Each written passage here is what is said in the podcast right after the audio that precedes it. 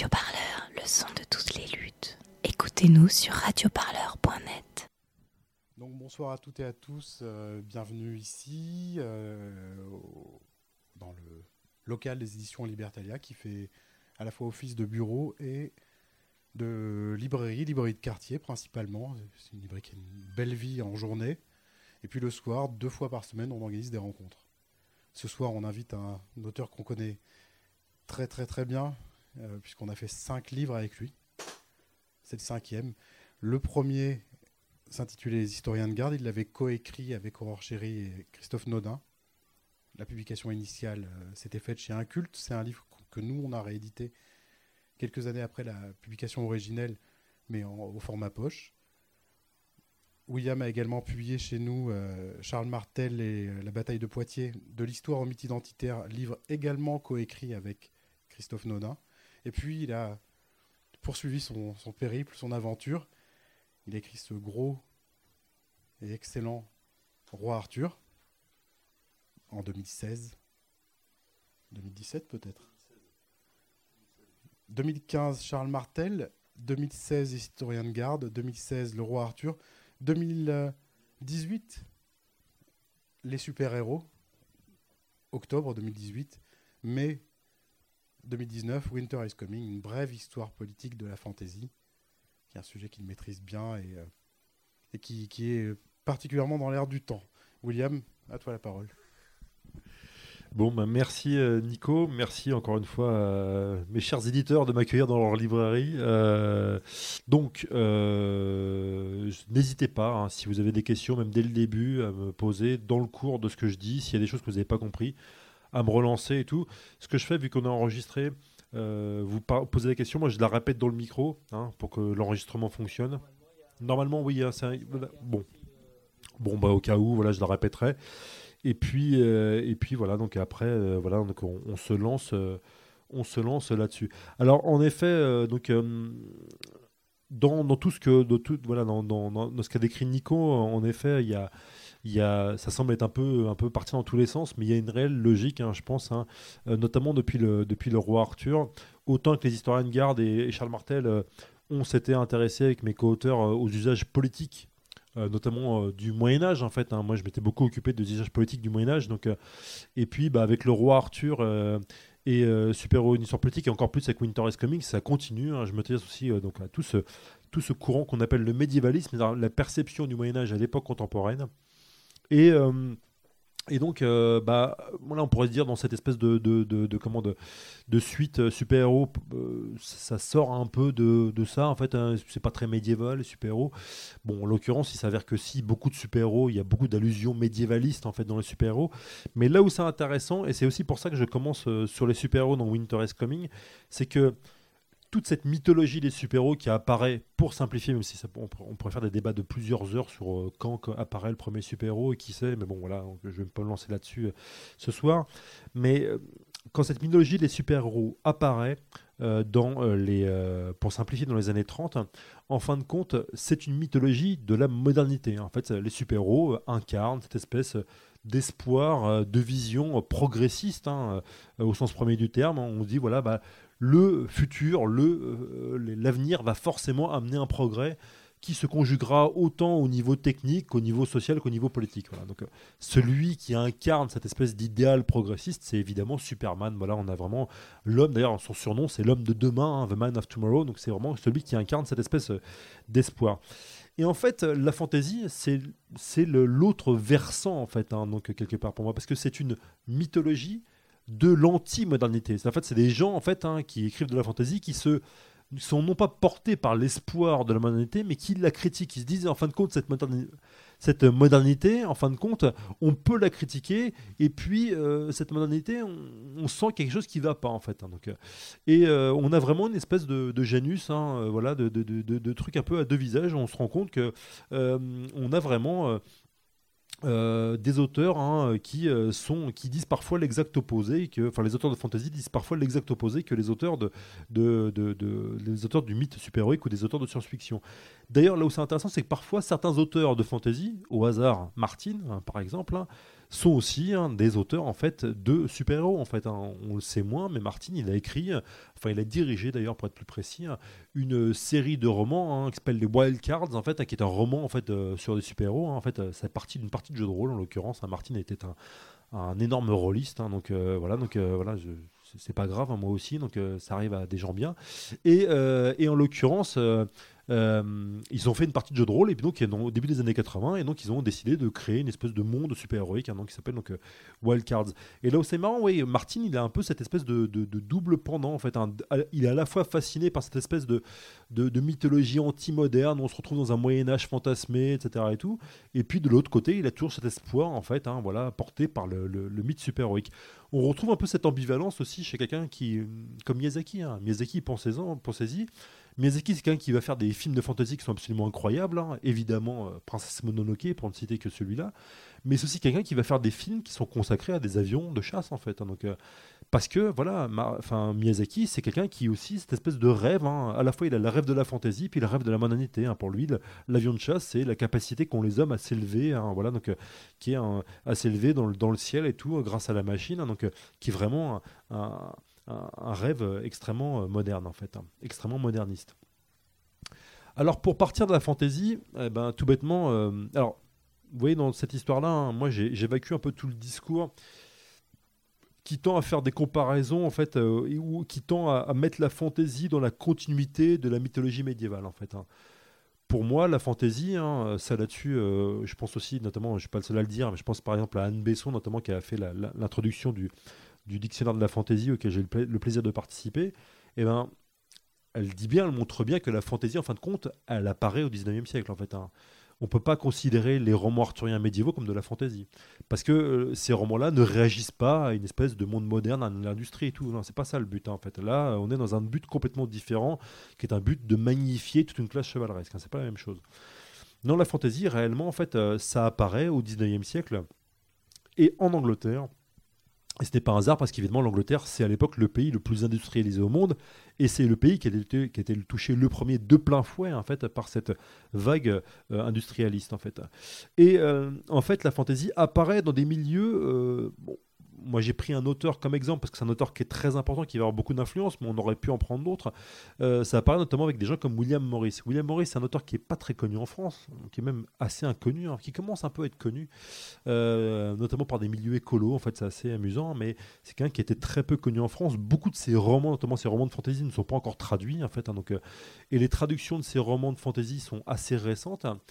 Et euh, là où c'est euh, amusant, c'est que William Morris, donc c'est un, homme qui, euh, qui, décède en 1896, donc c'est vraiment un homme du 19e siècle.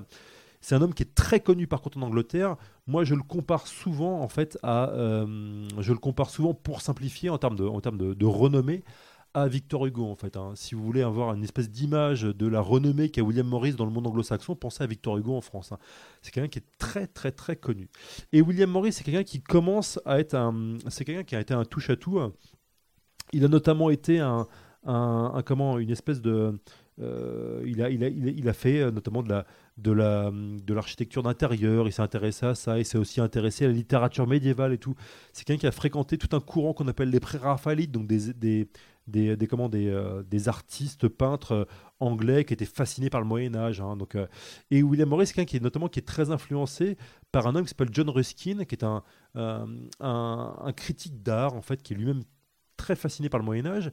Et Ruskin, il colle sur le Moyen Âge une espèce de vision anti-moderne. Pour lui, l'objection absolue pour Ruskin, c'est l'industrie, c'est l'usine. Hein. Il, dit que pour lui, euh, la condition de l'ouvrier, c'est pire que l'esclavage.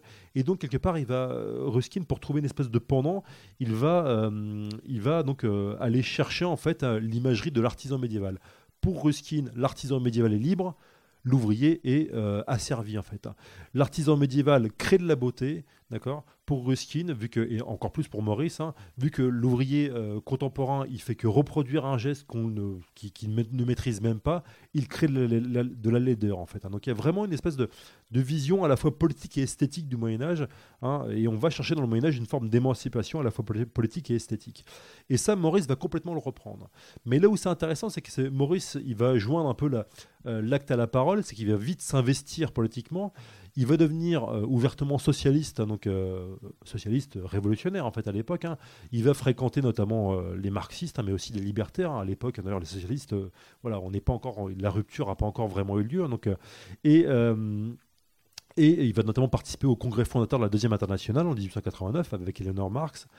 Et là où c'est fascinant, c'est qu'en 1889, la même année, il écrit et publie un roman qui est un, roman en fin de compte de proto-fantasy hein, qui s'appelle donc euh, The House of the Wolflings, qui a toujours pas été traduit, hein, qui est paraît-il en cours de traduction. Voilà, donc euh, j'espère que ce sera bientôt le cas, qu'il sera bientôt traduit.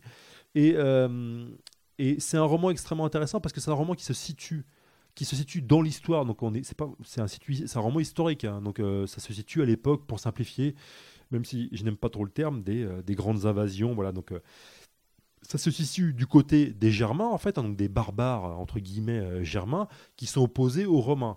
Et Maurice, c'est une espèce de fascination pour ces barbares-là, en disant, ces gens-là, eux, vivaient librement, ils vivaient dans une espèce de commune libre, en fait, voilà, donc, euh, alors que les Romains étaient, étaient un truc, euh, voilà, une civilisation qui asservissait tout le monde. hein. Et on a déjà une espèce d'opposition entre, d'un côté, les, euh, les gens qui vivaient en contact avec la nature, hein, les Germains, hein, et de l'autre, hein, les gens civilisés qui vivent, qui sont opprimés, qui vivent dans les villes, etc. Et, et euh, pareil, il montre les Germains qui vivent dans une espèce de grande maison, donc d'où le titre du, le titre du, euh, du roman, euh, qui s'appelle The House of the Wolflings. Donc, ils vivent dans une espèce de grande maison communale, et donc ils se rassemblent, ils, ils débattent entre eux, ils racontent des belles histoires. Ça, pour Maurice, c'est très important.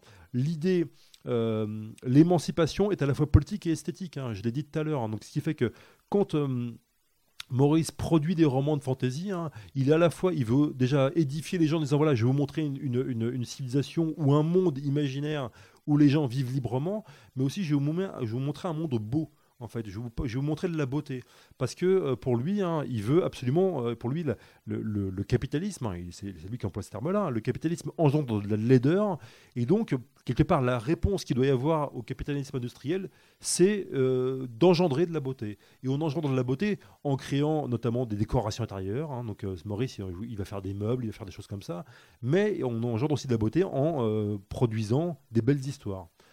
Et des belles histoires dans des mondes beaux, donc dans des mondes imaginaires. Et donc, voilà, donc, euh, vous avez donc, euh, Maurice qui produit, encore une fois, en parallèle à son engagement politique, qui produit donc euh, des romans de fantasy. Ça commence avec The House of the Wolflings. Et en fin de compte, hein, je le disais tout à l'heure, enfin, j'en parlais à quelqu'un, donc. Maurice, il va voir sa carrière d'auteur de fantasy va être très courte. hein. Il commence en 1889, il meurt en 1896. Donc en fait, il a 7 ans voilà, de, de carrière d'auteur de fantasy. Mais là où c'est intéressant, c'est qu'il produit énormément de romans et des romans énormes, très épais en fait à l'époque, Euh, enfin des, romans très épais.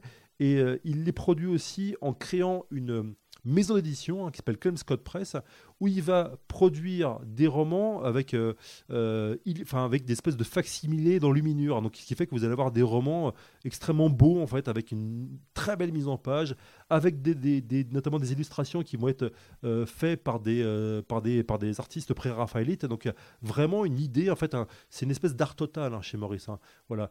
La, la beauté du texte répond à la, à la- à la- beauté de la mise en page, à la beauté du livre. hein, voilà. Donc, et c'est une beauté qui doit être accessible à toutes et à tous. Donc il y a vraiment une, très forte connotation politique dans la euh, fantaisie de Maurice. Et évidemment, évidemment, derrière tout ça, il y a une très forte critique en fait du monde industriel. Et évidemment, hein, il y a, quand on lit les romans de Maurice, ça se passe évidemment dans une nature luxuriante en fait. hein. Donc c'est vraiment le, pendant absolu de la ville industrielle anglaise. hein. Euh, imaginez les villes industrielles anglaises, ou imaginez des centaines de centaines de cheminées. donc euh, voilà, donc évidemment, c'est extrêmement gris, c'est extrêmement sombre. Maurice, euh, je l'ai dit, est très connu en Angleterre. Il va influencer euh, politiquement beaucoup de gens, hein, notamment euh, Clément Attlee, hein, donc, qui va devenir Premier ministre anglais, donc Premier ministre travailliste, qui va être élu en 45, si je me souviens bien. Donc, hein, va être énormément influencé par Maurice. Il va même le citer dans ses bouquins. Mais il va aussi influencer des gens qui sont conservateurs, mais qui vont devenir des grands romanciers de fantasy. Tolkien et C.S. Lewis. C.S. Lewis, c'est celui qui a écrit notamment le cycle de Narnia, en fait. Et d'ailleurs, C.S. Lewis, qui était peut-être encore plus conservateur que Tolkien, a priori, hein, c'est quelqu'un qui était très, euh, très religieux. Il, va être encore plus admiratif de Maurice. Oui, c'est assez étonnant, en fait. Mais c'est pas si étonnant que ça, parce que ces gens-là, que ce soit Maurice, Tolkien ou Lewis, c'est des gens qui partagent, pour le coup, une aversion réelle pour la modernité industrielle, pour le scientisme, pour l'industrie. Donc, euh, Et donc, d'autant, ça c'est d'autant plus vrai que Tolkien et Lewis, mais encore plus Tolkien, vont connaître quelque chose que n'a pas connu Maurice, c'est la Première Guerre mondiale. ça, c'est quelque chose qui commence à être maintenant de plus en plus connu et reconnu. Hein. c'est que Tolkien, hein, comme vous le savez sans doute, hein, il commence à créer le monde imaginaire de la Terre du Milieu quand il rentre des tranchées. Hein, il, a participé à la bataille de la Somme. Euh, un de ses amis euh, euh, est mort en fait pendant la bataille de la, est mort pendant la bataille de la Somme. Tolkien contracte la fièvre des tranchées pendant la bataille de la Somme et il est, il est rapatrié. Et donc évidemment, quand il rentre, il écrit en fait pendant sa convalescence le premier texte en fait, hein, le premier texte qui va constituer après le, qui, se déroule dans l'univers donc de la Terre du Milieu, le texte qui s'appelle La chute de Gondoline. Et c'est un, un, texte qui décrit la destruction d'une cité elfique, hein, d'une belle cité elfique, par une armée d'orques et de dragons. Hein. D'orques, c'est des, créatures que Tolkien crée pour l'occasion, en l'occurrence. Hein. Et là où c'est intéressant, c'est que quand on lit bien le texte, les dragons ne sont pas des espèces de grosses bébêtes écailleuses qui crachent des flammes et qui sont, et qui sont chevauchées par des actrices anglaises. Non, c'est en l'occurrence, ce sont euh, des espèces de bêtes de métal, en fait, qui euh, absorbent, qui coulent sur la terre. Hein. Et en fait, quand on lit bien le texte, on se rend compte que c'est des tanks, tout bêtement. D'autant plus que dans les dragons, il Tolkien dit dans les dragons, il y a une armée d'orques. Hein. les, dragons s'ouvrent pour cracher une armée d'orques, en. Hein. Donc on comprend tout bêtement que ce sont des tanks, en fait. Donc Tolkien exorcise euh, le souvenir de la, la guerre des tranchées à travers son monde imaginaire. Et ça va aller, euh, ça va, quand on regarde bien, l'évolution de l'œuvre en fait de Tolkien, on se rend compte que c'est quasiment constant. En fait, dans Tolkien, Tolkien, on peut l'aborder de mille et une manières. Hein. Mais il y a deux choses qui sont, à mon avis, très importantes. Euh, un, la détestation de la guerre, en fait. Hein contrairement à ce qu'on pourrait croire, même s'il y a des moments épiques dans Tolkien, il y a des moments épiques dans Tolkien parce que c'est quelqu'un qui aime bien la littérature épique. Hein. Tolkien, c'est quelqu'un qui est un médiéviste de formation, donc qui a édité des œuvres médiévales et donc qui aime bien donc reproduire ces moments épiques. Mais en fin de compte, ces personnages principaux sont des gens qui n'aiment pas la guerre, qui sont pas très doués pour la guerre. Hein. Pensez tout bêtement aux hobbits. Hein. Les hobbits, c'est des petits bonhommes de 80 cm. Quand on regarde bien, même d'ailleurs, si vous lisez Le Seigneur des Anneaux, euh, ou si vous relisez Le Seigneur des Anneaux, euh, vous remarquez qu'il y a un truc un peu bizarre dans le, Seigneur des Anneaux. Les trois premiers chapitres du Seigneur des Anneaux sont des chapitres qui, a priori, ne servent à rien. Ce sont euh, trois chapitres de description de la comté l'espèce de petit pays des hobbits en fait. Et c'est hyper long en fait. Hein. donc il y a même un chapitre consacré à l'herbe à pipe hein, donc euh, des, hobbits. Hein. donc on se dit mais pourquoi donc euh, et en fait Tolkien euh, décrit ça parce que pour lui c'est un peu l'idéal social qu'il cherche. Et quand on regarde bien, un les hobbits n'aiment pas la guerre, deux ils n'aiment pas l'autorité. Tolkien a beau être conservateur, c'est quelqu'un qui se méfie de l'autorité. Et trois, ils n'aiment pas la technologie. Ils aiment pas la technologie, donc ils vivent dans une espèce de, de, de, paradis rural. Voilà, c'est assez, bucolique et tout. Donc, euh. et donc vous avez, euh, et, là où c'est intéressant, c'est que euh, on le voit un petit, on le voit, on le voit assez bien dans le film, ça, le début. Par contre, ce, qu'on, ce, que, ce qui n'est pas dans le film, ou en tout cas c'est, allusif, hein, ce qui n'est pas dans la trilogie de Peter Jackson, mais qui est dans le roman qui est très important, c'est qu'à la fin de la trilogie. Ceux qui l'ont pas lu, qui bouchez-vous les oreilles. Hein. Mais euh, à la fin de la trilogie, l'avant-dernier chapitre est consacré à un truc un peu bizarre. C'est que les hobbits, ils ont vaincu, euh, ils ont, ils ont, ils ont, ils ont vaincu Sauron, ils ont détruit l'anneau. Et ils rentrent chez eux et ils s'aperçoivent que chez eux a été à moitié détruit en fait et pris en main par une espèce de personnage bizarre qui s'appelle Shark. Donc, euh, et en l'occurrence, on se rend compte que c'est Saruman, donc voilà, donc le, magicien, voilà, un des magiciens des Istari maléfiques, enfin qui est tourné un peu, qui est tourné kazakh et qui a pris en main la comté. Et là, en fait, la comté est transformée littéralement, on voit la description, c'est transformé comme une espèce de gros truc industriel. D'ailleurs, un des surnoms de Charquin, c'est The Boss, c'est le patron. Littéralement, c'est ça. Donc euh, voilà. Et donc il, prend en main euh, voilà toute cette, comté. Et donc les, hobbits, euh, les, quatre héros hobbits, hein, donc hein, reviennent chez eux et puis chassent Charquin avec l'aide de, leurs compagnons hobbits. Hein.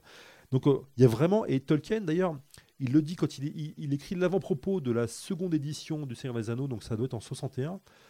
Parce que beaucoup de gens ont dit oui, vous avez fait une espèce de métaphore de la guerre froide. Et Tolkien a dit non, non, enfin, d'autant plus qu'il a commencé à écrire dans les années 30, Tolkien, donc c'est pas du tout une métaphore de la guerre froide. Il dit non, non, en fait, moi, j'ai écrit, c'est un, c'est une métaphore. Il a dit, moi, pour moi, ce qui m'a beaucoup marqué, c'est la Première Guerre mondiale. Et deuxièmement, c'est la destruction des campagnes anglaises par l'industrie. Et ça, il cite nommément, euh, précisément, ce, cet avant-dernier chapitre du Seigneur des Anneaux en disant voilà, ça, je parlais, à travers ce chapitre-là, je parlais de ça, en fait. Donc euh, voilà, on a cette espèce, encore une fois, de, de, d'importance hein, de cette thématique hein, de rejet de, la, modernité industrielle qui était déjà présent euh, chez Maurice. Évidemment, Tolkien et C.S. Lewis, hein, c'est pareil, mais surtout Tolkien va avoir une énorme influence sur la génération des années 60, la génération que j'appellerais la génération hippie. Hein, euh, alors pour plusieurs raisons. Hein. Déjà évidemment, euh, quand on voit des hobbits fumer de l'herbe à pipe, évidemment, il y en a qui vont se dire ah c'est de l'herbe. Donc voilà, donc voilà. Donc euh, évidemment, d'ailleurs il y avait ça, je raconte ça, j'avais trouvé ça dans le, je, le raconte dans le bouquin sur le roi Arthur. Il y avait un, un, magasin dans le l'underground londonien en fait, hein, donc. qui s'appelait donc un magasin d'herboristerie qui s'appelait Gandalf Garden donc le jardin de Gandalf voilà donc alors à mon avis euh, dans le magasin, il devait vendre, il devait vendre des tisanes, puis euh, dans l'arrière-boutique, il devait vendre une autre forme de tisane. Voilà, donc voilà. Mais c'est euh, et d'ailleurs c'est assez marrant parce que même dans les films, hein, notamment dans le Hobbit, il y a des allusions très fortes évidemment hein, à, la, fumette. Hein. donc quand Gandalf fume la pipe, là, c'est dit voilà l'herbe à pipe, ça me calme, etc. Donc voilà. Donc, il y a un aspect qui a un aspect voilà, peut-être un petit peu trivial, mais là pour le coup, ce qui plaît à toutes ces générations contestataires, c'est un le fait que Tolkien en rejette la guerre, alors évidemment en pleine guerre du Vietnam, là ça fait écho à l'actualité, et deux, euh, l'aspect euh, écolo. Hein. On est dans les années 60, on est, une espèce de décollage réel du mouvement écologique euh, ou écologiste comme on le connaît, aujourd'hui. Et là où c'est intéressant, c'est que il va y avoir très rapidement même des militants en fait hein, qui vont euh, citer énormément de Tolkien. Alors moi dans le bouquin, je, enfin c'est pas moi qui l'ai trouvé, j'ai trouvé dans un, dans un autre bouquin consacré à Tolkien mais en anglais. Mais euh, il y a notamment un des fondateurs de Greenpeace, il écrit donc euh, il écrit en 78 un bouquin qui raconte les premières campagnes de Greenpeace contre les essais nucléaires français dans le Pacifique. Et il dit voilà, quand on était sur le bateau, le premier bateau de Green, je crois que c'est un des premiers bateaux qui s'appelait Greenpeace, c'était un voilier, il, disait on, était en, train de naviguer sur le Pacifique et on se dirigeait vers l'atoll et donc vers l'endroit de l'essai nucléaire. Donc, euh, et il disait j'avais l'impression d'entrer dans le Mordor. Le Mordor, donc c'est le, voilà, le, pays qui est contrôlé par Sauron. Hein, ce qui fait qu'en fait, dans cette espèce de métaphore, hein, Sauron, c'est Pompidou. Voilà, donc c'est assez. Voilà, donc euh, c'est, c'est, mais c'est dans un livre hein, qui est un livre euh, important du mouvement écologiste, qui, a été, qui a été écrit par un des fondateurs, encore une fois, d'un mouvement extrêmement important. Donc on voit que Tolkien, c'est pas du tout pris comme une espèce d'amusement en fait. C'est pris littéralement comme un propos politique en fait. Il y a un autre exemple de ça, on pourra en citer plein d'autres, mais un autre exemple de ça, c'est euh, E.P. Thompson, donc, euh, euh, qui est un historien marxiste hétérodoxe très connu anglais. Hein, donc, et quand il participe dans les années 70 et 80 à tout le mouvement anti-nucléaire anglais. Hein, et quand il écrit notamment des tribunes dans la presse, hein, parfois il va citer Tolkien en fait. il va dire voilà donc voilà c'est un monsieur qui était déjà assez âgé quand il écrit ces tribunes là.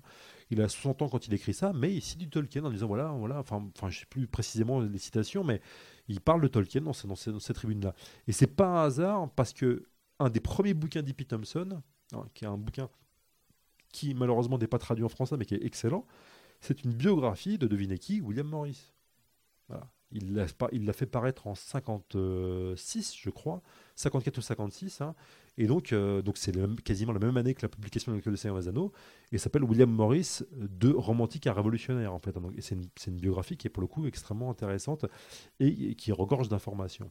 Donc, euh, on a une espèce de filiation euh, voilà, assez nette, hein, cette espèce, une généalogie assez nette dans, dans, dans, dans, dans la fantaisie et pas que dans la fantaisie littéraire. Parce qu'on pourrait citer d'autres auteurs hein, qui vont être euh, extrêmement écolos. Quand vous lisez euh, la, comment, le cycle de Terre-Mère d'Ursula Le Guin, hein, qui est un cycle extrêmement, voilà, extrêmement important, c'est pareil en fait. Hein. Les magiciens, c'est les gens qui disent, euh, voilà, les héros, c'est des magiciens dans ce cycle-là. C'est d'ailleurs un des premiers où les, les, magiciens sont un peu au centre de, de, la de la de, l'intrigue et les magiciens disent attention euh, faut pas faire n'importe quoi pas faire n'importe quoi avec la magie si on utilise trop la magie ça détruit la nature des choses comme ça donc euh, toute une notion d'équilibre voilà donc voilà ça ça rappelle évidemment enfin c'est pas un hasard, hein. ça rappelle évidemment les Jedi après. Quoi. Donc, euh, euh, pareil, hein, euh, dans Star Wars, si vous regardez bien, Star Wars, qui a priori, on se dit, bon, c'est de la fantaisie extrêmement. Enfin, moi, Star Wars, c'est de la fantaisie. Hein, soit... moi, je classe ça comme de la fantaisie.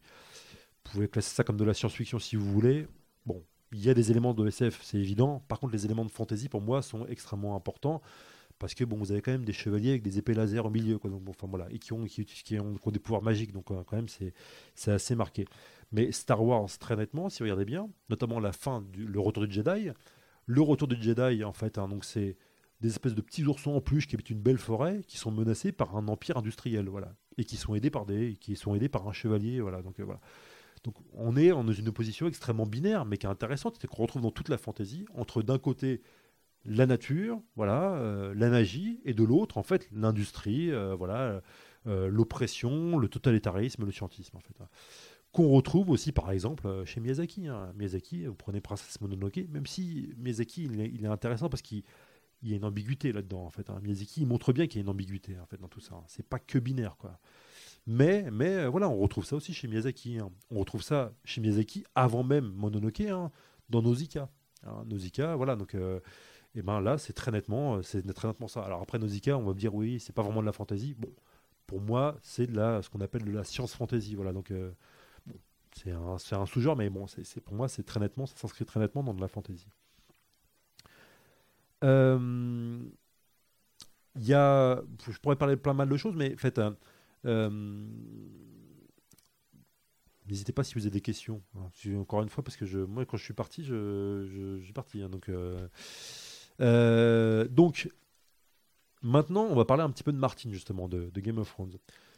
Parce que Martin, c'est quelqu'un, il est né en 48, si je me souviens bien, donc c'est vraiment quelqu'un de cette génération des baby boomers voilà, qui fréquentent les campus universitaires américains euh, dans les années 60 et donc qui a influencé, hein, qui voit dans Tolkien vraiment un bouquin politique. Hein. Et là où c'est intéressant, c'est que Martin, en plus, Martin est clairement militant, il est objecteur, de conscience, il n'a pas voulu partir au Vietnam et tout.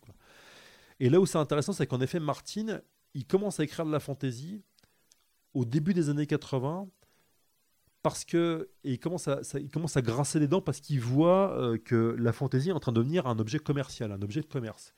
Et en fin de compte, tout le monde oppose, beaucoup de gens en tout cas opposent Martin à Tolkien en disant oui, Martin c'est un anti-Tolkien et tout. Non, Martin, il, critique Tolkien pour certains aspects, mais c'est un énorme admirateur de Tolkien. Mais en fait, là où Martin est le plus critique, c'est par rapport aux imitateurs de Tolkien. C'est-à-dire, c'est des gens qui vont prendre la recette de, Tolkien, hein, donc, euh, et qui vont en faire des romans, voilà, extrêmement commerciaux et tout un exemple parmi tant d'autres. Moi, j'aime bien ces romans-là, mais bon, c'est vrai que c'est de la fantaisie, voilà, euh, assez, assez, assez industrielle, en, en l'occurrence. Hein. donc, euh, c'est, euh, c'est, bah, j'ai oublié le nom, c'est non, non j'ai Terry Books, Shannara, voilà, le, le glaive de Shannara, qui commence à être produit, enfin, à être publié à partir de 77. Hein. donc, donc voilà, Martin, il réagit par rapport à ça. Il réagit aussi, je pense, assez nettement à toute la vague, notamment des jeux de rôle ou des jeux vidéo, qui pour lui, même si encore une fois c'est peut-être un peu plus compliqué que ça, pour lui sont vraiment une espèce d'usage ultra commercial de la fantasy. Et Martin, son but c'est de repolitiser la fantasy. Donc il va commencer, euh, pour ça il va commencer non pas avec Game of Thrones, mais avec un roman qui n'est pas très connu hein, et que j'avais lu, euh, même, enfin j'avais lu il y a pas mal d'années, donc euh, je pense que j'avais lu en 92 ou 93, donc, qui s'appelle Armageddon Rag qui est un roman assez étonnant et assez amusant, qui se déroule à l'époque contemporaine, dans les années 80 en fait, hein, donc, euh, euh, qui décrit l'aventure d'un groupe de musique qui s'appelle les Nazgûl, dont le, chanteur et guitariste s'appelle Patrick, euh, Patrick Hobbins, surnommé le Hobbit, voilà, donc, et c'est un espèce de grand albinos avec des cheveux blancs et longs, donc c'est une allusion à les paléogeeks reconnaîtront Edric le nécromancien, voilà, donc et donc voilà, donc euh, c'est, on a plein d'allusions comme ça à la, fantasy, et c'est un groupe qui se réveille, hein, qui était, qui était, euh, qui, qui s'est, euh, qui s'est séparé dans les années 70 et qui essaie de se reformer dans les années 80 en pleine Amérique des années Reagan. Ils font une tournée pour essayer de réveiller, enfin, de réveiller l'Amérique hein, et d'essayer de relancer un peu le, mouvement, le mouvement des années 60, avec en utilisant une image de fantasy. Alors là, je simplifie à l'extrême le roman. Martin, c'est quelqu'un d'intelligent, donc il, a quand même un propos qui est ambigu, qui montre bien que dans ce discours-là, il y a des ambiguïtés.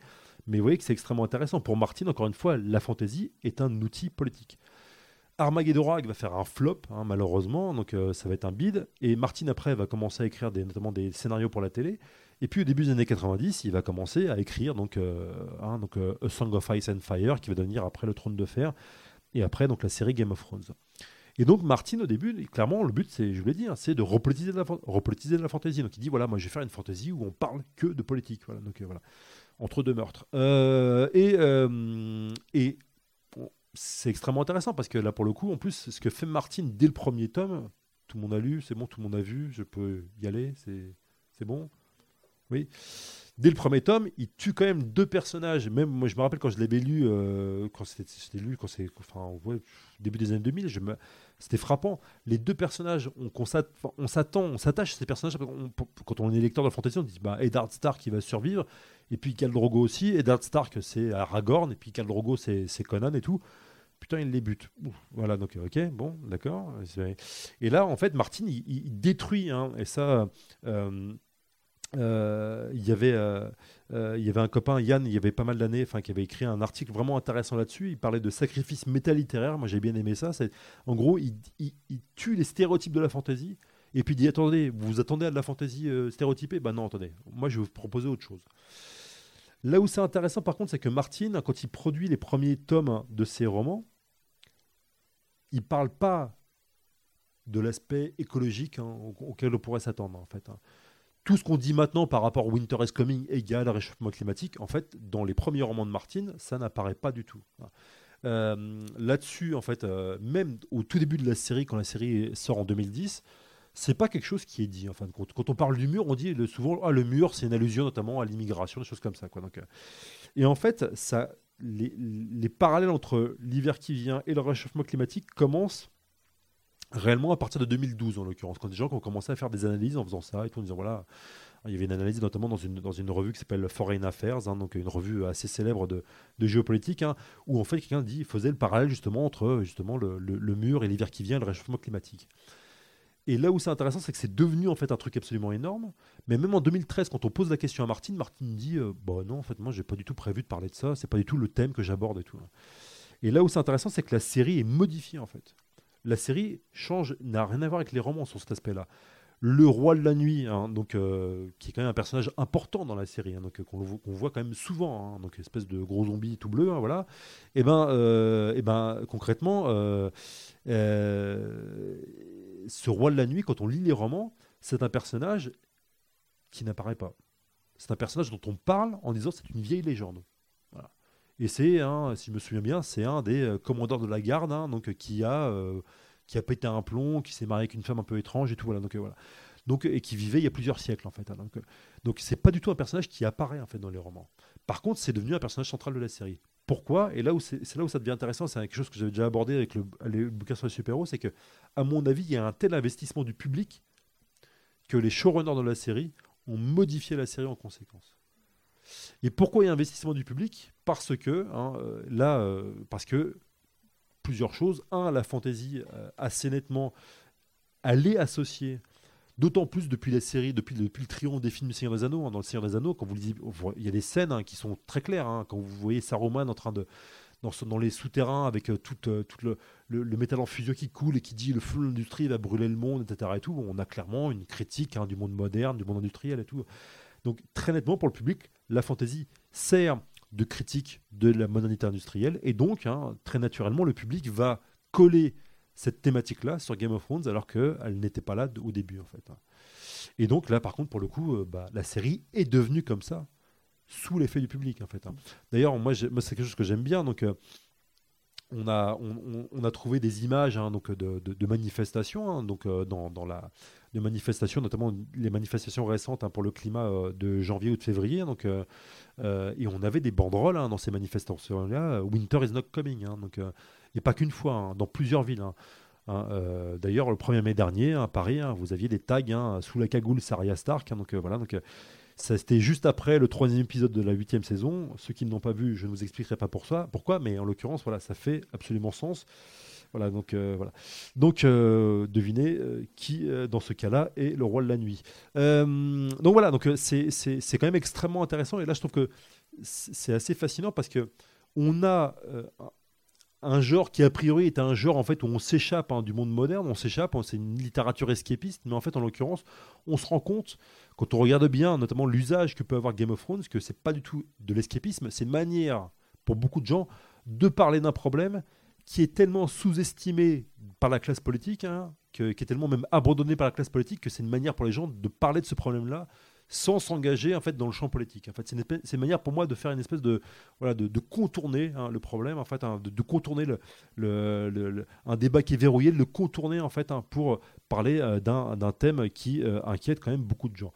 Et donc, euh, voilà, c'est ce que disait déjà Tolkien dans les années 30. hein. Il- Dans les années 30, il a- Tolkien avait fait une, une, une conférence en fait hein, qui s'appelle euh, du conte de fées hein, où justement Tolkien essaie de d'expliquer euh, pourquoi le, le conte de fées n'était pas une espèce de, de passe-temps enfantin en fait hein. pour lui le conte de fées c'était extrêmement important et ça parlait de la réalité. Et donc il, il explique pourquoi hein, et dit d'ailleurs le conte de fées en fin de compte ceux qui ont besoin du conte de fées c'est pas vraiment les enfants. Enfin les enfants ils aiment bien ça mais ceux qui ont le plus besoin du conte de fées ce sont les adultes et là on voit bien qu'avec Game of Thrones on est un peu dans cette aussi dans cette thématique là Game of Thrones c'est un conte de fées parce que bon D'autant plus que, franchement, je ne spoile pas, mais les derniers épisodes de la, série, en fait, le montrent. Enfin, on n'a pas encore vu les deux derniers, mais pour moi, les derniers épisodes de la série le montrent de plus en plus. On est dans un conte de fées. hein. Ça se finit de manière. Non, je vais pas dire comment ça se finit, mais bon. En tout cas, il y a une forme de moralité, en fait, hein, dans, dans- dans ce qui se passe dans Game of Thrones, en fin de compte. hein. Et donc, euh, la violence qui était, qui était là avant, en fin de compte, ça rend la moralité encore plus, encore plus forte en fait. hein. Ça, donne une, force encore plus, plus importante à la, moralité de, de, de- certaines fins. Euh, tout, le monde a fin de la, vu de la- tout le monde a vu la fin de la saison 7 Non. Oui. Non, quelqu'un dit. Non, t'as pas. t'as- bon. C'est pas grave, tu peux te boucher les oreilles si tu veux. hein, voilà. Donc voilà. Bon, bon, la fin de la saison, vous avez un personnage détestable qui meurt de, comme, enfin, qui meurt comme une merde en fait. hein, c'est Littlefinger. Donc euh, voilà, donc euh, il meurt littéralement comme une bouse, voilà, en essayant de plus de chouiner pour sa vie. Et c'est la fin qu'on attendait. Ce type-là était détestable et il meurt de manière minable en fait, voilà. Et c'est la fin, c'est une fin de conte de fées, ça en fait. hein. Même s'il se fait euh, trancher la gorge, c'est dégueulasse et tout. hein, mais euh, c'est une fin de conte de fées en l'occurrence. Donc je pense que dans Game of Thrones, on est dans une espèce de de redite, hein, de manière réactualisée, hein, mais dans une redite en fin de compte de toute cette, tout ce bagage de fantaisie, de tout ce que voulait dire la fantaisie depuis euh, le euh, début 19e siècle. Euh, je vais faire une petite pause pour boire un coup, mais si- voilà, n'hés- n'hésitez pas. Oui, oui, monsieur, monsieur. Pour te permettre de, de souffler, tu Merci. parles de fin de conte de fées, mais alors, ce qui, ce qui m'a frappé dans Game of Thrones, et notamment dans les derniers épisodes, c'est que j'y vois aussi une espèce de logique quasiment chrétienne, c'est-à-dire euh, la rédemption, tu vois, c'est-à-dire... euh, C'est pas faux, ouais, c'est- c'est- ouais.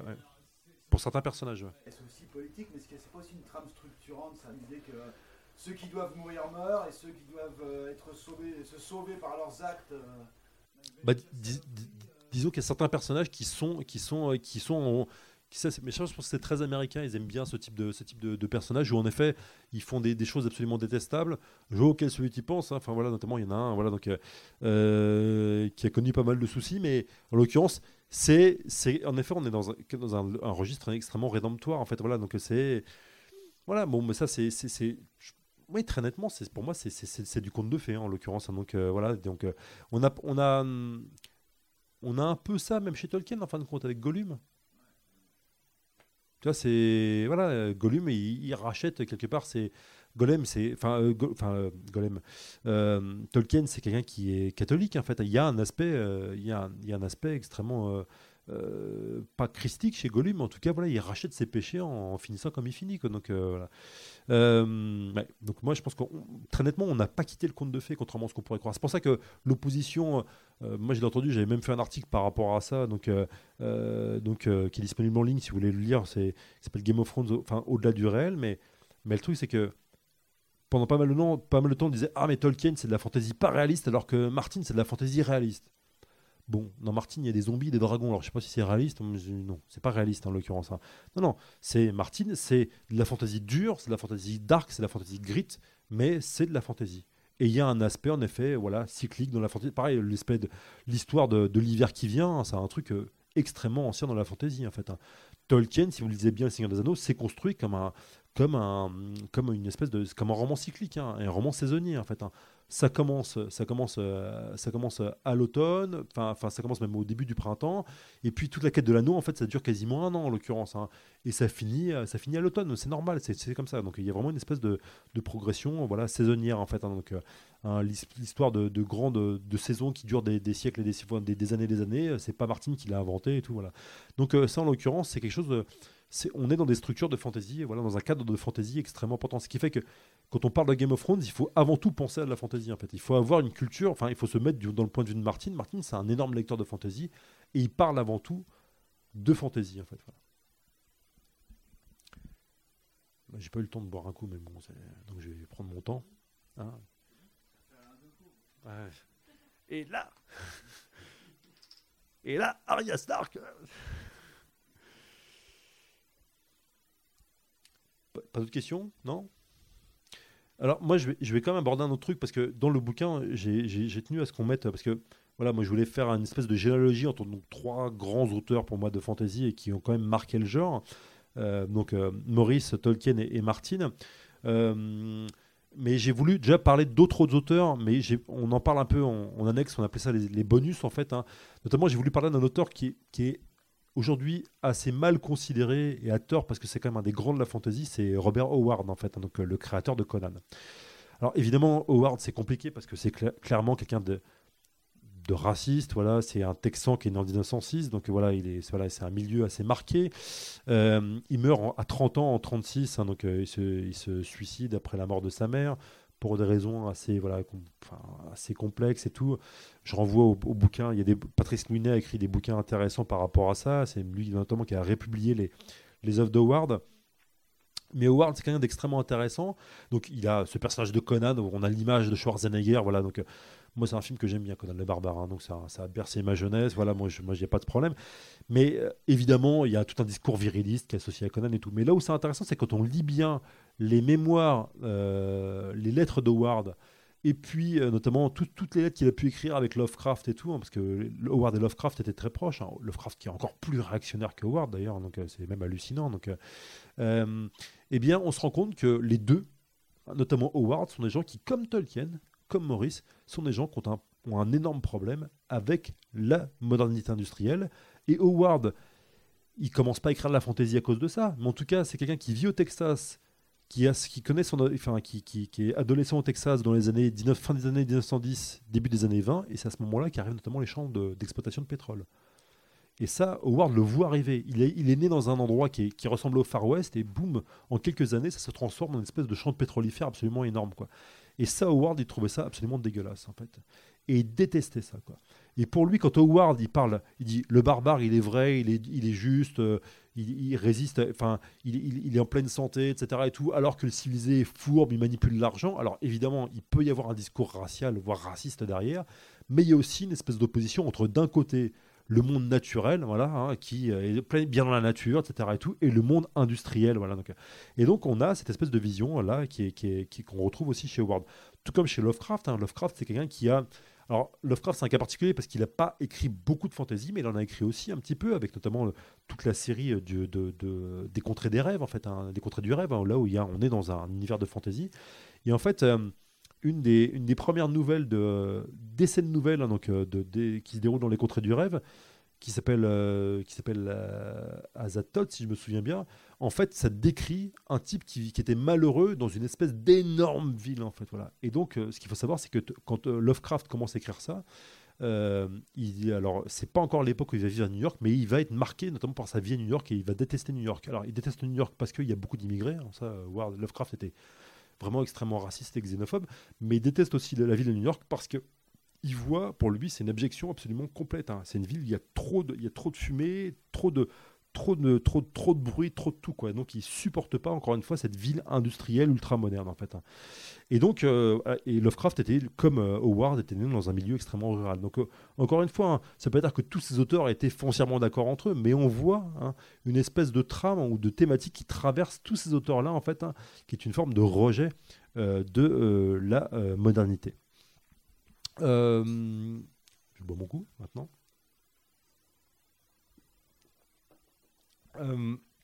Il y a un autre truc aussi qui est, intéressant, dont j'ai voulu parler. Euh, c'est euh, notamment l'évolution. euh, euh, Enfin, j'en ai parlé tout à l'heure, ce sont les jeux de rôle. Alors après, hein, bon, Martin, je pense très nettement, quand il a vu arriver les jeux de rôle comme Donjon Dragon, il dit tiens, voilà, c'est de la fantasy en train de, en transformer en truc bling bling, voilà, donc voilà, ça sert à faire de, la fantasy, ça sert maintenant à faire uniquement de l'argent. Euh, mais en fait, là où c'est intéressant, c'est que moi j'ai repris un petit peu l'histoire des jeux de rôle. euh, j'ai commencé à m'intéresser vraiment aux proto-jeux de rôle qui apparaissent à la fin des années 60. Et là où c'est intéressant, c'est que les jeux de rôle euh, apparaissent ou commencent à apparaître à la toute fin des années 60 dans des milieux d'étudiants américains. Et ça apparaît dans des milieux notamment de gens qui jouent au wargame. Donc les wargames, c'est des jeux de plateau en fait où on joue, euh, on simule des guerres en fait. hein. Les premiers wargames apparaissent modernes apparaissent dans les années 50 et on simule dans les wargames en fait hein, tout bêtement des guerres comme la Seconde Guerre mondiale ou la guerre de sécession. Et là où c'est intéressant, c'est qu'à la fin des années 60, une partie des wargamers se disent on va peut-être arrêter de jouer à ça, on va jouer dans un univers médiéval. Et en l'occurrence, très nettement pour moi, cette espèce de- de- de comment de- d'évolution, elle s'inscrit dans la peur du Vietnam. Il y a des gens qui, ont, qui vont être, euh, qui sont des wargamers, qui sont euh, mobilisés sans doute pour le, qui vont être mobilisés pour le Vietnam et qui se disent ça, je peux pas jouer à la guerre alors que j'ai des copains qui meurent, voilà, euh, au Vietnam, etc. Et tout. Donc, donc on- assez rapidement, vous allez voir notamment quelqu'un comme Gary Gygax, hein, qui lui est pas mobilisable, mais qui, commence à créer un, un wargame médiéval qui s'appelle Chainmail. Et dans ce wargame médiéval, il crée une espèce de mini supplément de, de- de- de- d'annexe dans lequel il dit vous voulez jouer au Moyen Âge, mais par contre vous pouvez aussi jouer dans un Moyen Âge imaginaire type Tolkien. Et donc il, crée une espèce de, il fait une annexe hein, où on peut jouer dans des mondes imaginaires. Et il y a un étudiant qui s'appelle Dave Arneson, hein, donc qui vit pas très loin de chez Gary Gygax, qui dit tiens c'est une bonne idée. Et si à partir de ce wargame là où on joue des figurines comme ça de, de types qui se bastonnent, etc. et tout, on crée un monde imaginaire autour quoi. Avec les figurines, c'est plus seulement des personnages qui vont se battre entre eux, mais ils vont aussi avoir une histoire, etc. Et, tout. et Dave Arneson crée un monde qui s'appelle Blackmoor, hein, donc euh, en à partir de 71. Gary Gygax l'apprend, dit tiens c'est une super idée. Si on crée réellement un jeu complet autour de ça, et donc de ça, de cette collaboration entre Gygax et Arneson, va, naître Donjons et Dra- va- va naître Donjons et Dragons. Donc on voit encore une fois que cette apparition de Donjons et Dragons, elle c'est pas un hasard non plus. hein. Ça veut pas dire que ces gens-là étaient militants, etc. Et c'était des écolos, voilà, donc euh, anti-guerre. Mais quand même, ça s'inscrit dans un contexte. hein. Et au même moment, d'ailleurs, hein, euh, ça paraît même un peu plus tôt, d'ailleurs en 66-67, vous allez avoir des gens qui font notamment en- en, euh, notamment en Californie à Berkeley en fait, hein, des gens qui vont créer hein, ce qu'on appelle euh, la SCA, donc la Society for Creative Anachronism, donc la Société pour l'anachronisme créatif. C'est des gens qui vont s'habiller hein, en, voilà, en espèce de costume médiéval et qui vont faire ça le 1er mai d'ailleurs, c'est assez amusant, donc, euh, et qui vont faire ça le 1er mai en disant voilà, si on faisait une espèce de, de retraite du monde moderne, limite de manif contre le monde moderne.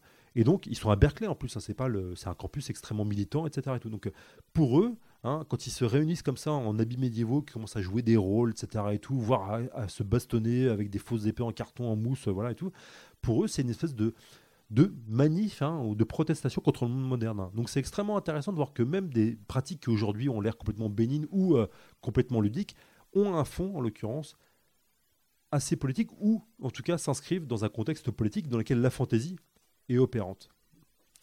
Euh, je pourrais parler aussi de pas mal d'autres choses, mais je vais laisser vraiment les, questions euh, fuser parce que je, sens que quelques-uns en- d'entre vous ont envie de poser des questions. Moi, encore une fois, ça me permettra de boire enfin un coup. Donc euh, n'hésitez pas.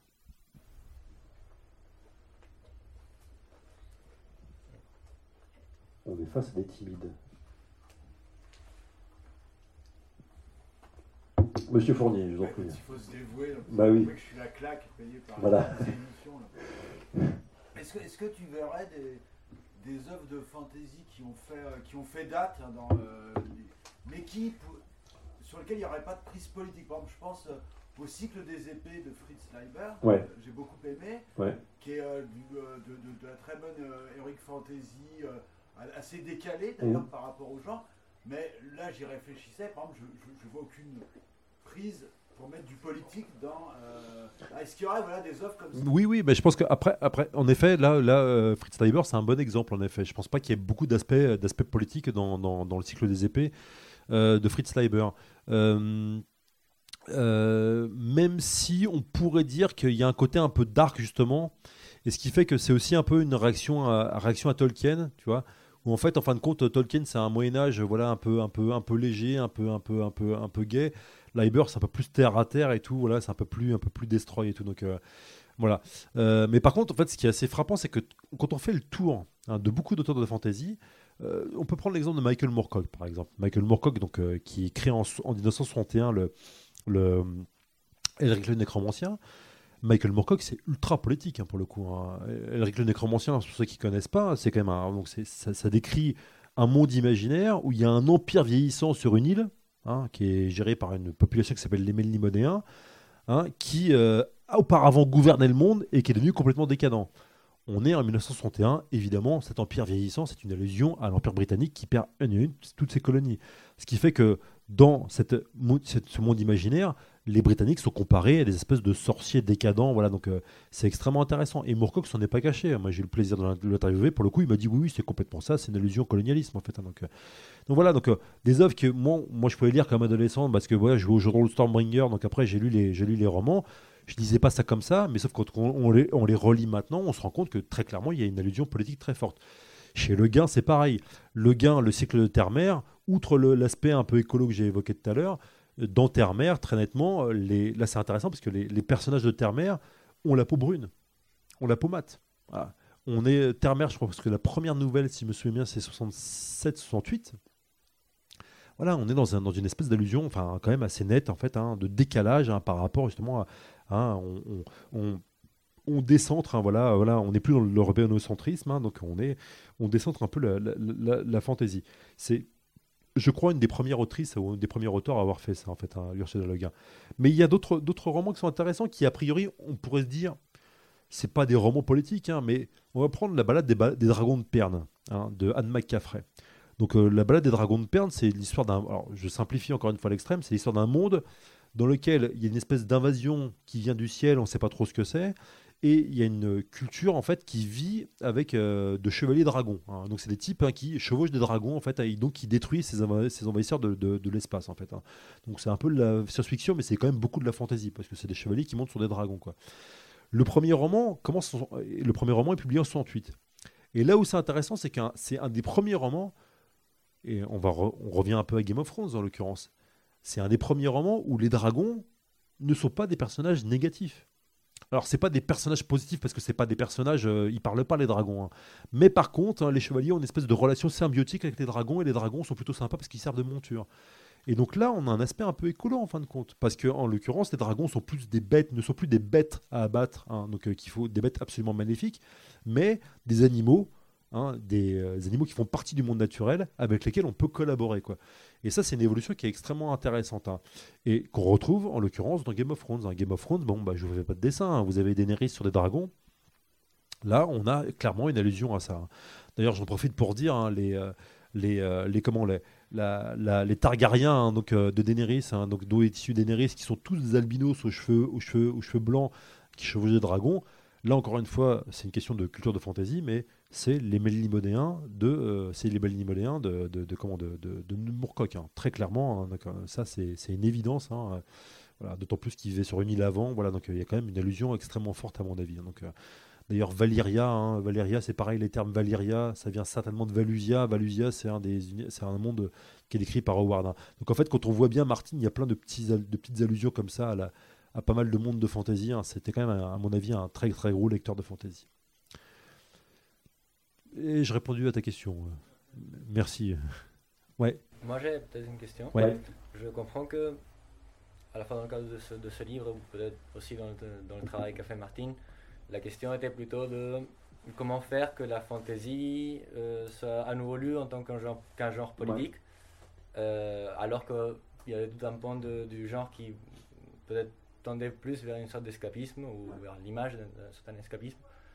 Après, comment, une fois qu'on a déjà passé cette euh, première étape, c'est-à-dire repolitiser le genre, euh, comment est-ce qu'on fait face, ou comment, par exemple, qu'est-ce qu'on fait de la fantasy aujourd'hui alors que les imaginaires, par exemple, avec l'émergence ou la réémergence aujourd'hui de l'imaginaire écofasciste, en fait, toute une pensée précisément qui s'inscrit aussi en, en, dans une nostalgie d'un avant pré-moderne, mais qui, dans ce cas-là, n'est pas précisément de, de côté politique. Alors là, c'est un truc intéressant, parce que pour le coup, en effet, donc, euh, on va dire l'écofascisme, en l'occurrence, euh, il y, a, y, a déjà, y, a déjà eu un précédent d'usage de la, de la fantaisie par, des, par, des, par, des, par l'extrême droite, en fait, hein, euh, notamment Tolkien. Et il y a un exemple assez connu, en fait, c'est notamment, le, notamment les en, Italie, à la fin des années 70, hein, il y a eu notamment toute la toute l'extrême droite hein, issue du MSI, hein, toute la jeunesse du MSI, donc euh, qui a commencé, à, enfin qui a fait des, des regroupements de jeunesse, un espèce de Woodstock. C'était petit, il y avait 1000 personnes, mais, euh, mais qui s'appelait les Campo Hobbit. hein, donc voilà, donc les camps Hobbit. hein, donc voilà.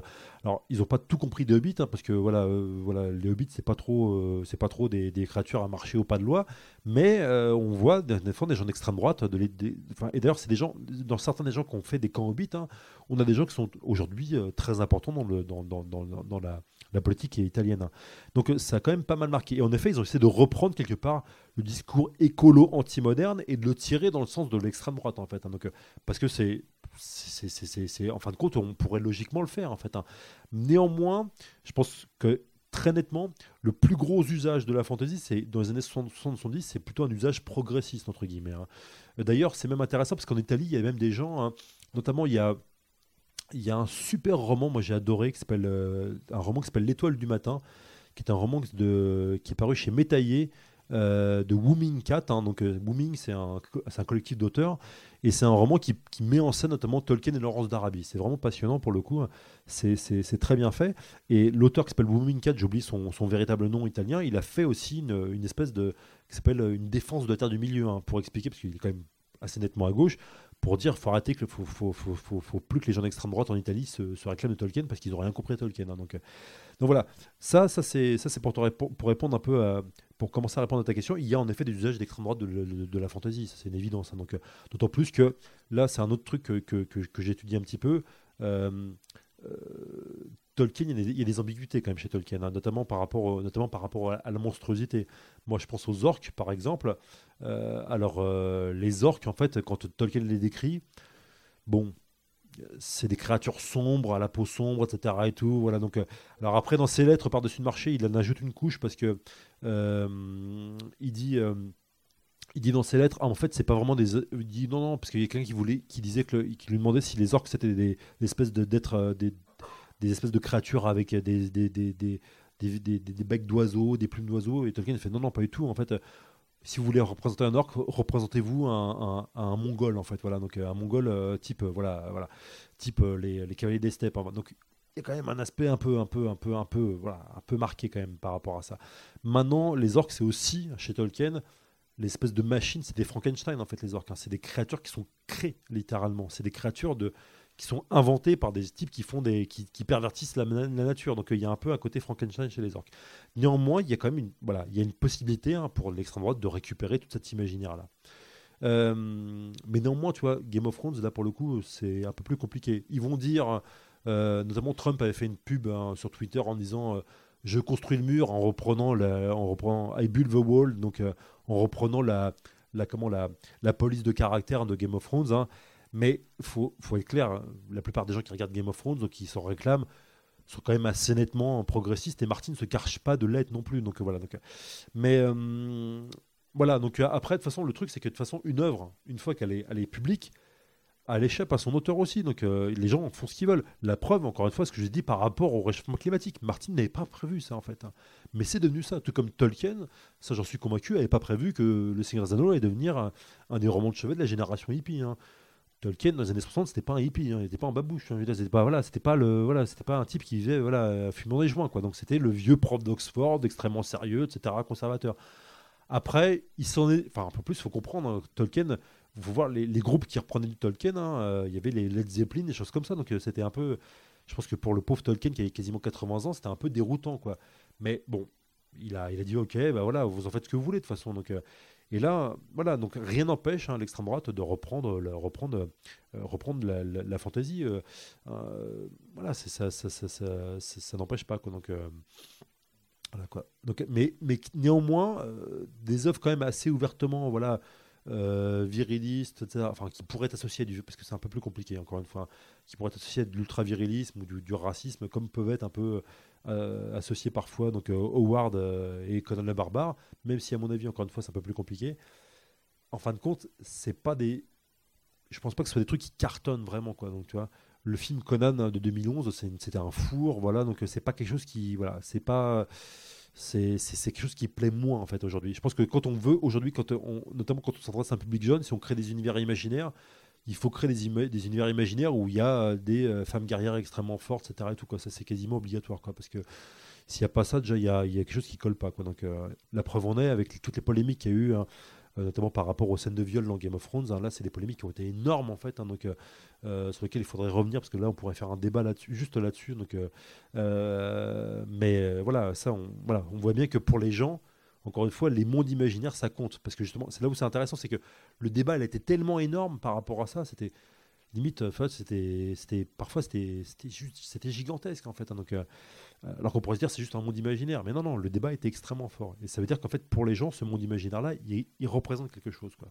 C'est ça qui est intéressant. Oui je vais, euh, parler, je pense, de, Machiavel. Et tu cites, euh, quand tu dis que, Mar que Martine fait de la fantaisie machiavélienne, je crois, à un moment. Ouais, bon, je suis pas le premier à le dire. Hein. Je veux dire, c'est pas. Enfin, c'est. Ouais.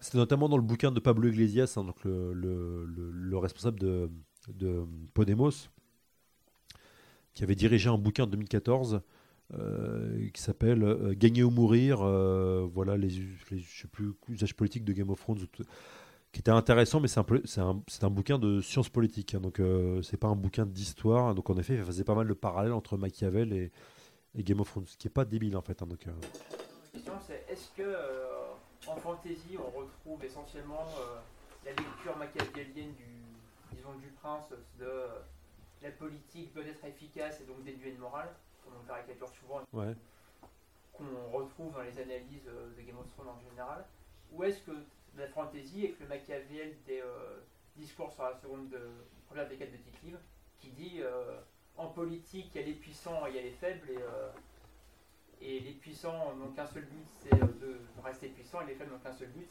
c'est d'échapper à tous les puissants. Ouais, ça je sais pas. Enfin après le truc c'est que ce qui est intéressant c'est qu'en fait depuis Game of Thrones ça a commencé un peu avant à mon avis mais depuis Game of Thrones il y a clairement de plus en plus une tendance à faire de la, la, fantasy en fait euh, où on parle beaucoup en effet de, de politique et tout. Euh. mais c'est pas on parle de politique dans un monde imaginaire en fait voilà donc de, voilà donc mais encore, encore une fois, moi je pense que c'est pas si, pas si, c'est pas si récent que ça.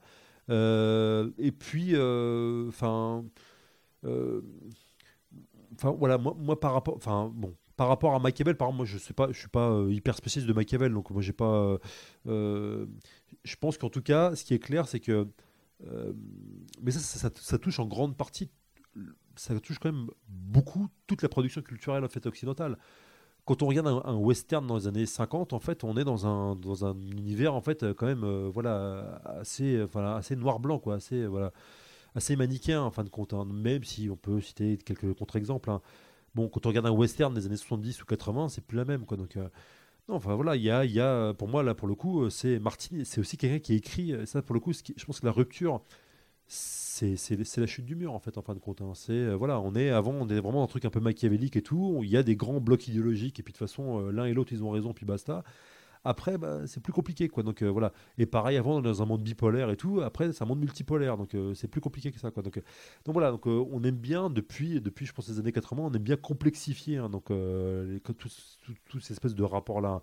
il suffit de voir par exemple en science-fiction, c'est intéressant, mais quand tu regardes Battlestar Galactica dans les années 70, euh, bon, qui est une série que j'aimais bien quand j'étais gosse et tout, euh, bon, c'est très manichéen. Tu regardes la version des années 2000, c'est beaucoup moins manichéen, c'est beaucoup plus dark aussi, quoi. Donc euh, voilà. Voilà, je pense c'est une évolution, c'est une évolution qui est assez et ça se retrouve aussi chez les super-héros aussi en fin de compte. Hein. Donc super-héros dans les années 50, même si encore une fois on peut trouver des contre-exemples et tout, c'est assez assez manichéen. Et puis super-héros des années 80, tu regardes les Watchmen, bah voilà quoi, c'est limite il n'y en a pas un pour sauver l'autre quoi. Donc euh, voilà quoi. Donc euh, non non, je pense que ça, Martin, il, lui c'est là la fantaisie, elle évolue aussi dans son dans, un contexte un peu plus général quoi. Donc euh, où là, pour le coup la politique on a on a moins on a moins espoir voilà on a moins espoir dans le politique. Mais ça revient aussi un peu à parler de la crise de la modernité parce que la, la modernité s'est construite dans l'idée que la politique peut quasiment tout. D'accord hein. C'est les lumières. Donc, avec la raison, etc. et tout, avec euh, une démo, enfin voilà, avec un, bon, régime, on peut avancer, on peut faire plein de choses, quoi. Voilà. Euh, voilà. Bah, non, c'est pas plus compliqué que ça, quoi. Donc, et là, avec cette espèce de crise de modernité, je pense que ça, se, colle un petit peu, quoi, tout ça. Donc, euh, il y a l'idée qu'en fin de compte, la politique ne peut pas tout.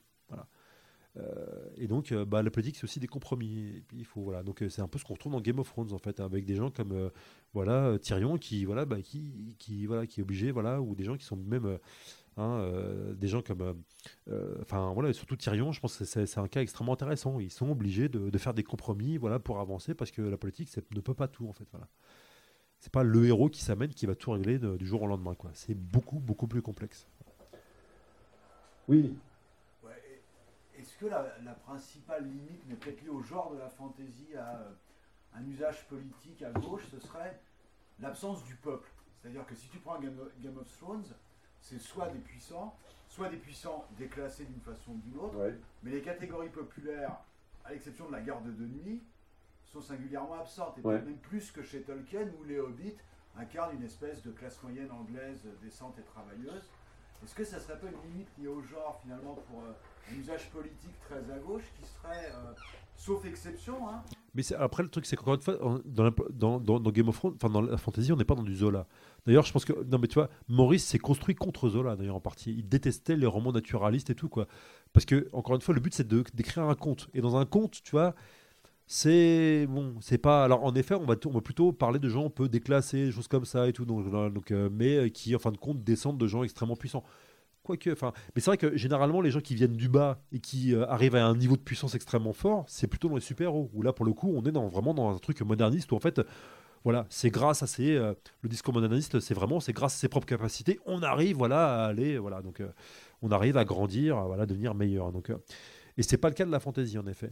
Par contre, tu as des exceptions. Donc, euh, euh, je pensais à Parleur d'Ayerdal, hein, donc euh, qui est un roman un peu oublié, donc euh, qui est une espèce de transposition de la commune dans un monde de fantaisie. Là, c'est extrêmement intéressant.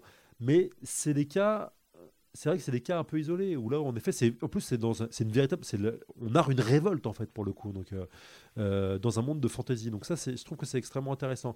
Mais mais tu vois, le but, je pense que c'est quand on, lit de la fantaisie. Enfin, moi, je prends mon cas. Quand je joue à, quand je joue à un, un jeu de rôle ou un jeu vidéo de fantaisie, quand je lis de la fantaisie, c'est pas pour revoir les barres de HLM quoi. Vraiment je voilà je j'ai dit ça euh, bah, le Schtroumpf fait tomber. Mais euh, dans Spider-Man mais euh, donc euh, donc voilà donc c'est c'est c'est c'est c'est c'est c'est en fin de compte le, principe du genre c'est justement de sortir un peu de ça quoi. Donc voilà. Ce qui veut pas dire de ne pas parler de politique mais bon voilà donc je pense que c'est c'est voilà quoi donc et après tu vois c'est c'est c'est même un peu plus complexe parce que je vais prendre justement voilà, vous avez vu, j'ai mis des, figurines. hein, donc euh, il y avait des figurines, une figurine de Spider-Man, puis il y a une figurine de Schtroumpf. J'ai mis la figurine de Schtroumpf, c'est pas un hasard. Parce que les Schtroumpfs, si on y réfléchit bien, parce que c'est pareil, on pourrait faire tout un truc sur la fantaisie à la française.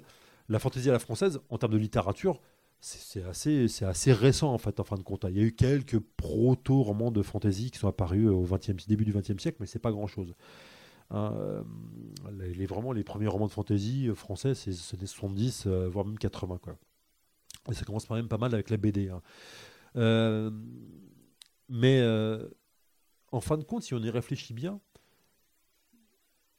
si on regarde par exemple les Schtroumpfs ou Astérix, qu'est-ce qui nous empêche de dire que c'est de la fantaisie Alors, moi, encore une fois, j'ai une définition large de la fantaisie.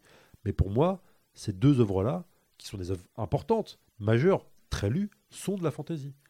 Regardez bien la construction, par exemple, d'Astérix ou des Schtroumpfs. Vous avez quoi? Vous avez un petit village, voilà, dans un monde rural, qui est agressé par un monde globalisant autour. Voilà, donc, euh, et encore plus, bon, les Schtroumpfs, en plus, c'est des créatures magiques. hein, voilà, donc là, clairement, voilà. euh, et euh, encore plus dans Astérix, où là, les gens qui les agressent, ce sont les Romains. Et moi, je pense notamment à un album qui est très fort par rapport à ça. C'est, c'est alors, c'est pas le laurier de César, c'est, euh, je, je, je- j'ai un trou de mémoire forcément. Ah, le domaine des dieux, merci beaucoup. Voilà, donc qui, est paru en 71, si je me souviens bien, qui est une allusion en fait de Goscinny en fait à la construction des premiers centres commerciaux en fait. hein. Donc on a vraiment une critique, en fait, encore une fois, du monde marchand, du monde moderne et tout. Euh, et là, euh, très nettement, en fait, un peu plus, euh, les Gaulois, se défendent grâce à quoi? Grâce à de la potion magique, voilà, littéralement. Donc, euh, donc on a vraiment, quelque part, un, truc voilà, qui- qu'on retrouve un peu, qui- qu'on pourrait limite, on pourrait coller hein, le village euh, le village des Schtroumpfs et la comté des, des Hobbits, en fait, quasiment côte à côte. On est quasiment dans le même langage, dans le même discours graphique, avec un côté un peu champêtre, etc., un peu en dehors du monde, en dehors du temps. Quoi. Et Tolkien, bon, les Hobbits, ils apparaissent en 37, mais le Seigneur des Anneaux, ça apparaît en 54-55. Astérix et les Schtroumpfs, 59. Voilà. C'est quand même frappant.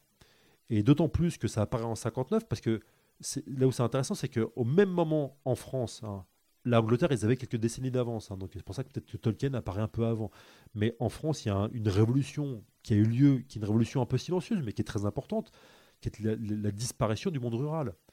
En l'espace de 30 ans, hein, en, dans les années en 37 en France, on est encore un pays majoritairement rural. 30 ans après, c'est terminé. On doit être à 10%, 15% de population rurale. Donc c'est voilà. Donc euh, je vois que tu vois, je suis quasiment sûr. hein, là, j'ai- Ouais, 15%, mais, mais en tout cas, en 36-37, on est à 50%. Quoi. Donc, euh, vous voyez quand même, c'est un- c'est une transformation majeure. On perd une, structuration sociale, donc le village avec le village, avec le village d'Épinal avec le clocher, machin, machin et tout. C'est une structuration qui date du Moyen-Âge, en fait. Et ça, ça disparaît en l'espace de quelques décennies. Sans compter l'exode rural, le remembrement qui modifie les paysages complètement et tout. Et ça, c'est quelque chose qui marque les gens beaucoup. hein. Euh, moi, c'est un bouquin qui m'a beaucoup marqué. hein. donc, euh, c'est La fin des paysans, donc, euh, qui est un roman, enfin un, livre de sociologie, hein, donc d'Henri Mandras. Il écrit ça en 67, hein, et ça marque beaucoup les gens. Et ça, tous les Schtroumpfs et Astérix, ça s'inscrit dans cette, espèce de contexte-là. C'est une manière, encore une fois. Alors, Astérix, au début, on est d'accord, ça parle de la résistance, des choses comme ça, mais ça se modifie encore une fois petit à petit euh, au fil des années 60 pour ne plus parler de la résistance. Les romans, c'est plus les nazis, les romans, c'est le monde moderne, en fait. Voilà. Et donc, euh, ça aboutit notamment à des, albums comme Le Domaine des Dieux ou comme euh, Obélix et compagnie, où là, clairement, on a un discours, mais super, ultra politique. Hein. Obélix et compagnie, enfin, bon, c'est quand même. Enfin, vous voyez le discours, c'est quand même. euh, bah, faire de l'argent, c'est pas bien, quoi. Donc, voilà. Monter une entreprise, c'est moche, quoi, en fait. Voilà. Donc, ça va quand même loin, quoi. Donc, euh, et c'est extrêmement intéressant, quoi. Donc, euh, et c'est un discours extrêmement politique. Donc, euh, à mon avis, on, est, on, est, on a une espèce d'écho à la française, à la fantaisie, en fait, voilà, tolkienienne, en fait, hein, donc à la fantaisie, à la Maurice et tout. hein, donc, même si c'est pas un écho conscient, mais ça obéit quelque part à des conditions sociales, économiques, politiques qui sont un peu similaires, quoi. Donc, donc je sais pas pourquoi d'où je suis parti pour en arriver là, voilà, mais en tout cas, moi, je trouve que c'est c'est quelque chose. Après, moi, j'ai pas. Il y a des gens qui ne seront pas d'accord hein, pour classer euh, Astérix dans de la fantaisie. Moi, pour moi, c'est ça fait c'est une évidence en fait. hein. donc euh, après, on pourrait en débattre. hein, S'il y en a qui sont pas d'accord, euh, voilà. Donc, euh, mais attention, c'est moi qui ai la potion magique. Ah, il y avait une question d'abord là-bas. Euh, c'est plus une remarque par rapport à la, la fantaisie par d'immeuble, justement. Ouais. Pour moi, il y a un auteur qui est vraiment là-dedans euh, et qui d'ailleurs est lui-même ouvrier, c'est Glenn Cook en fait, avec La Compagnie Noire. Ouais. Où pour le D'accord. coup, lui, il, peut, il met en scène euh, des. C'est même pas des, des- des chevaliers ou quoi qui ont une vocation, c'est des mercenaires Ouais. qui sont juste broyés par un pouvoir euh, qui Ouais. est loin d'eux, qui font des trucs qui n'ont aucun sens pour eux et qui sont vraiment, euh, voilà, euh, la fantaisie vue d'en bas, qui est hyper Ouais. sombre, qui est hyper sale. Alors, tu as raison, il y a ça, il y a la compagnie noire, donc il y a dix- il y a 10 romans, je crois, si je me souviens bien. Voilà, donc euh, il y a aussi euh, l'extrait. Bon, moi, j'aime bien, après, c'est, ça, c'est personnel parce que j'aime bien les orques. hein, donc, euh, il y, a la, sé- il y a la série Orcs de Stan Nichols, en fait, hein, il y a deux trilogies. Et là, pareil, les orques, c'est, c'est des types de base qui sont utilisés par une espèce de sorcière complètement folle et tout, voilà, qui sont baladés et tout. Il y a une allusion à l'esclavage, voilà, aux Afro-Américains et tout, ou- voire même aux Amérindiens, qui est extrêmement intéressant. Donc, euh, tu as de la fantaisie, en fait, euh, vue d'en bas aussi, un petit peu. Donc, euh, voilà. Donc, euh, voilà. Donc, et Orcs, pour le coup, même la Compagnie Noire, ça a cartonné, hein, pour le coup. Donc, enfin, la Compagnie Noire, je crois même qu'il y a une BD. Enfin, oui, c'est un énorme succès. Donc, bon, voilà. Donc, faut que j'écrive de la fantaisie. Je ne sais pas, je suis désolé, je sais pas, ça fait pas partie de mes talents. Il y avait une autre question. Euh, ouais. Euh, je me demandais en fait du coup si euh, pour toi la fantaisie euh, de Game of Thrones est une fantaisie plutôt médiévale ou plutôt médiévaliste finalement. Alors, c'est forcément médiévaliste. Pour moi, en fait, le truc, c'est que moi, j'ai dit toujours, en fait, entre le médiéval historique, donc le, vrai Moyen-Âge, en fait, le Moyen-Âge qu'on peut connaître, donc le peu qu'on connaît du Moyen-Âge, en fait, parce que bon, entre les sources qu'il n'y a pas, plus. euh, voilà, donc. euh, mais ce qu'on peut connaître du véritable Moyen-Âge historique et nous, il y a une énorme couche qui s'appelle le médiévalisme. C'est-à-dire toutes les, tous les fantasmes, toutes les imageries qu'on a, qu'on a culturellement, qu'on a, qu'on a empilées culturellement. Et ça, Game of Thrones, c'est méga, méga, méga médiévaliste. Parce que même les costumes, les, tout ça. Alors là où c'est intéressant, moi je trouve que c'est. Je finis là-dessus, parce que j'en parle un petit peu, mais j'en parle aussi dans le dictionnaire de la fantaisie, où on m'a demandé, de faire l'entrée de tourisme. Et ça, c'est intéressant parce que aujourd'hui, tu vois, euh, il y a des villes qui étaient des villes avec des vestiges médiévaux, personne n'allait les voir. Maintenant qu'on a tourné des scènes de Game of Thrones dedans, tout le monde va les voir. Quoi. Et c'est là où c'est intéressant, tu vois, c'est que là, en fait, l'intérêt des gens, c'est pas le Moyen-Âge réel. Enfin, Dubrovnik, c'est quand même, enfin, c'est, une super ville en termes d'histoire, c'est le lieu vénitien, c'est un truc de fou. Enfin, voilà. Venise au Moyen-Âge, c'est la folie, c'est n'importe quoi. Il y a de la guerre, la baston, des sortes, il y, a, il y a tout ce qu'il faut. Quoi. Donc, euh, mais les gens, ça les intéresse pas. Par contre, tu leur dis, c'est là où était tourné Game of Thrones, là, tout le monde y va. Tu vois Et là, tu vois, là, le- la, la couche de médiévalisme, elle est là. C'est qu'en fait, concrètement, les gens, ils y vont pas pour les véritables vestiges, ils y vont pour ah mais là, attends, c'est là où euh, machin, enfin, voilà, où Tyrion, il s'est fait, il s'est fait bastonner, etc. Tout, voilà. Donc ça c'est et c'est un truc qui date depuis depuis la fin du 19e siècle. hein. Euh, voilà, on a vendu du tourisme arthurien en fait. hein. Le tourisme arthurien, ça commence fin 19e siècle, hein, dans, en Cornouailles. donc euh, ça c'est assez fascinant. Donc ce qui fait que ce qui attire les gens dans le Moyen Âge, c'est pas le Moyen Âge en fait, c'est le médiévalisme. C'est le Moyen Âge fantasmé en fait. Et c'est normal. Moi je, enfin, on commence tous comme ça, moi aussi. euh. Surtout avec la série, en fait, surtout si, si on, pour tous ceux qui ont vu les derniers épisodes, est-ce que par rapport au tout début de la série, ou même au début des livres, où l'aspect, on va dire, ce qu'on veut être le plus Moyen-Âge, le plus réaliste, on pourrait dire, entre guillemets, Ouais. disparaît en fait complètement pour passer dans une fantaisie de plus en plus affirmée euh, au fil du temps, en fait. Bah, de toute façon, le but de, le but de la fantasy, c'est aussi quand même concrètement de, de montrer de la magie. Donc forcément, il y a, tu vois, il- oui, le, le- le Moyen Âge réaliste, mais de toute façon, dès le début, en fait, il faut être clair. hein. je veux dire, c'est les armures, tout ça, c'est du, c'est du, c'est du, c'est du n'importe quoi de A à Z. hein. Il y avait une super intervention de, de Daniel Jacquet par rapport à ça, qui est un spécialiste de la reconstitution de, combats médiévaux. Les combats dans Game of Thrones, c'est du n'importe. Enfin, c'est du. Mais sauf qu'en fait, non mais non dans la série, même dans les bouquins, tu vois, je veux dire, les, c'est, c'est, c'est, même, tu vois, là, on en parlait avec avec Eric tout par rapport aux batailles, par exemple, les batailles en termes de tactique réelle médiévale, c'est impossible. Mais sauf qu'on n'est pas dans un, on est dans une métaphore en fait, on est dans un, on est dans un conte de fées, voilà. La dernière bataille, voilà, vous avez pu assister, hein, voilà, c'est, du pur conte de fées, voilà, Et voilà, je, voilà. Surtout qu'il y a une partie qui est pas, voilà, qui est pas spécialement humaine, quoi. Donc voilà, donc euh, voilà, donc euh, voilà, donc euh, bon, voilà, donc euh, c'est, du- conte de fées, voilà, donc euh, voilà. Donc moi, pour moi, on est dans du pur médiévalisme, mais c'est normal parce que le Moyen Âge, notre Moyen Âge, c'est du médiévalisme en fait. Il y a, a pas des, le, le vrai Moyen Âge, il faut, enfin, il faut avoir, faut, on peut, mais enfin, le truc c'est que c'est le, le, vrai Moyen Âge, c'est, marrant, mais c'est, enfin, c'est, quand même un peu, c'est un, un peu chiant quoi. Il y a des trucs rigolos dans le vrai Moyen Âge. hein. Moi, les histoires de vol de reliques entre, voilà, quand vous avez des différentes abbayes qui se volent leurs propres reliques, enfin, c'est assez marrant. Mais sauf qu'en fait, ça reste, ça reste assez trivial en fin de compte généralement. Donc, voilà. Oui, bien sûr. Mais c'est comme, regarde, moi, un truc que j'aime beaucoup. Moi, c'est une histoire que j'aime beaucoup, les Templiers. Voilà, donc euh, les Templiers, enfin, les Templiers, tout le monde s'en foutrait. S'il n'y avait pas les histoires de, de malédiction, de trésors et tout, mais tout le monde s'en foutrait, quoi. Donc, ou de complot, mais tout le monde s'en foutrait, voilà. Mais sauf qu'il y a ça, quoi. Et littéralement, quand tu parles des gens aux Templiers, ils vont dire ah ouais, mais trésor, complot, etc. Et tout. Non, non, en fait, non, je vous explique, ils n'avaient pas de trésor, ils n'avaient pas de complot.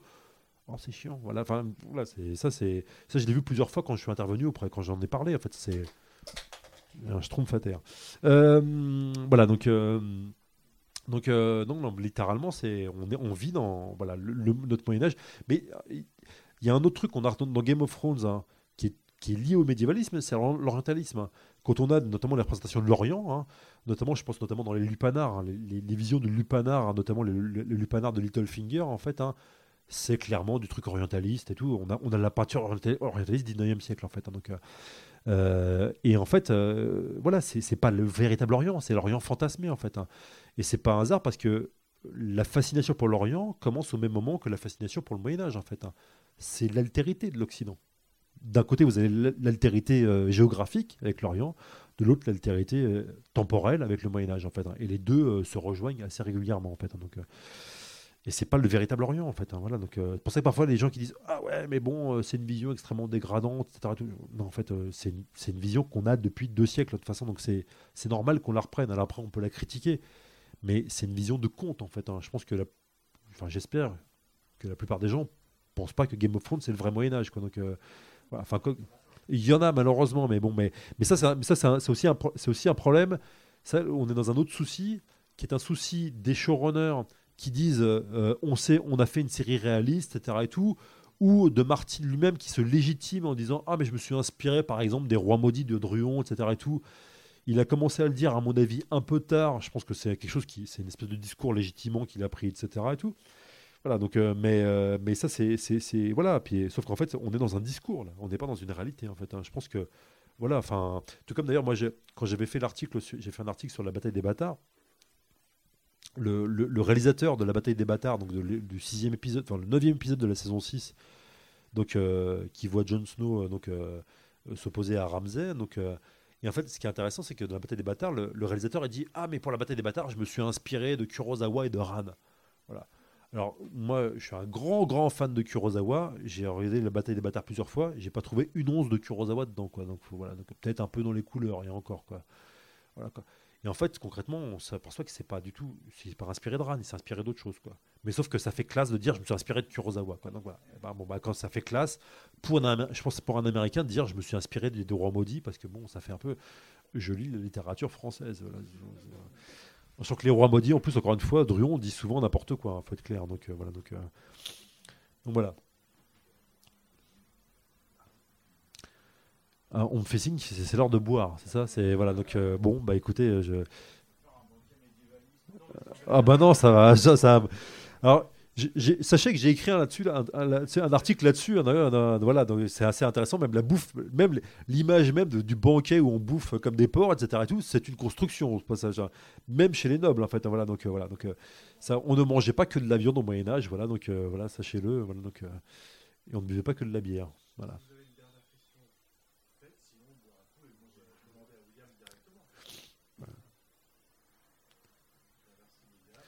Et, le Schtroumpf est là aussi, voilà, donc euh, voilà. Ah, merci à vous, merci et euh, merci. Radio Parleur, le son de toutes les luttes. Écoutez-nous sur radioparleur.net.